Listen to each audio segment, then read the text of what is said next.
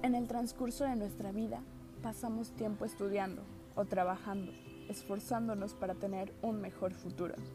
Nos esforzamos en convertirnos en esos adultos responsables e independientes que tanto queremos ser.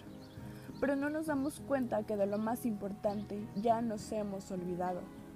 De la felicidad genuina que antes teníamos, que nos hacía reírnos a carcajadas por todo y a la vez por nada. Nos olvidamos de esos pequeños detalles que cuando éramos niños hacían la diferencia.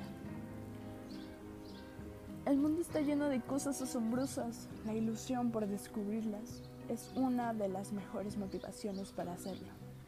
Y será el principio de algo apasionante. Aprender a expresar nuestras emociones, tanto si somos absolutamente felices como si estamos tristes. Tenemos que dejarlas salir y aprender a reconocerlas y aceptarlas. Si nos caemos, tenemos que levantarnos, aunque nos hayamos hecho daño. ¿Llorar? Llorar no nos hace débiles, nos hace fortalecer para levantarnos y continuar. Los límites están en nuestra mente. No dejemos que nadie nos diga qué podemos hacer y qué no. Si encuentras barreras, encuentra la fortaleza para derribarlas. Todo conocimiento es una pieza para hacer y utilizarla a nuestro favor. Cuantas más cosas sepamos, más posibilidades tendremos de triunfar en la vida.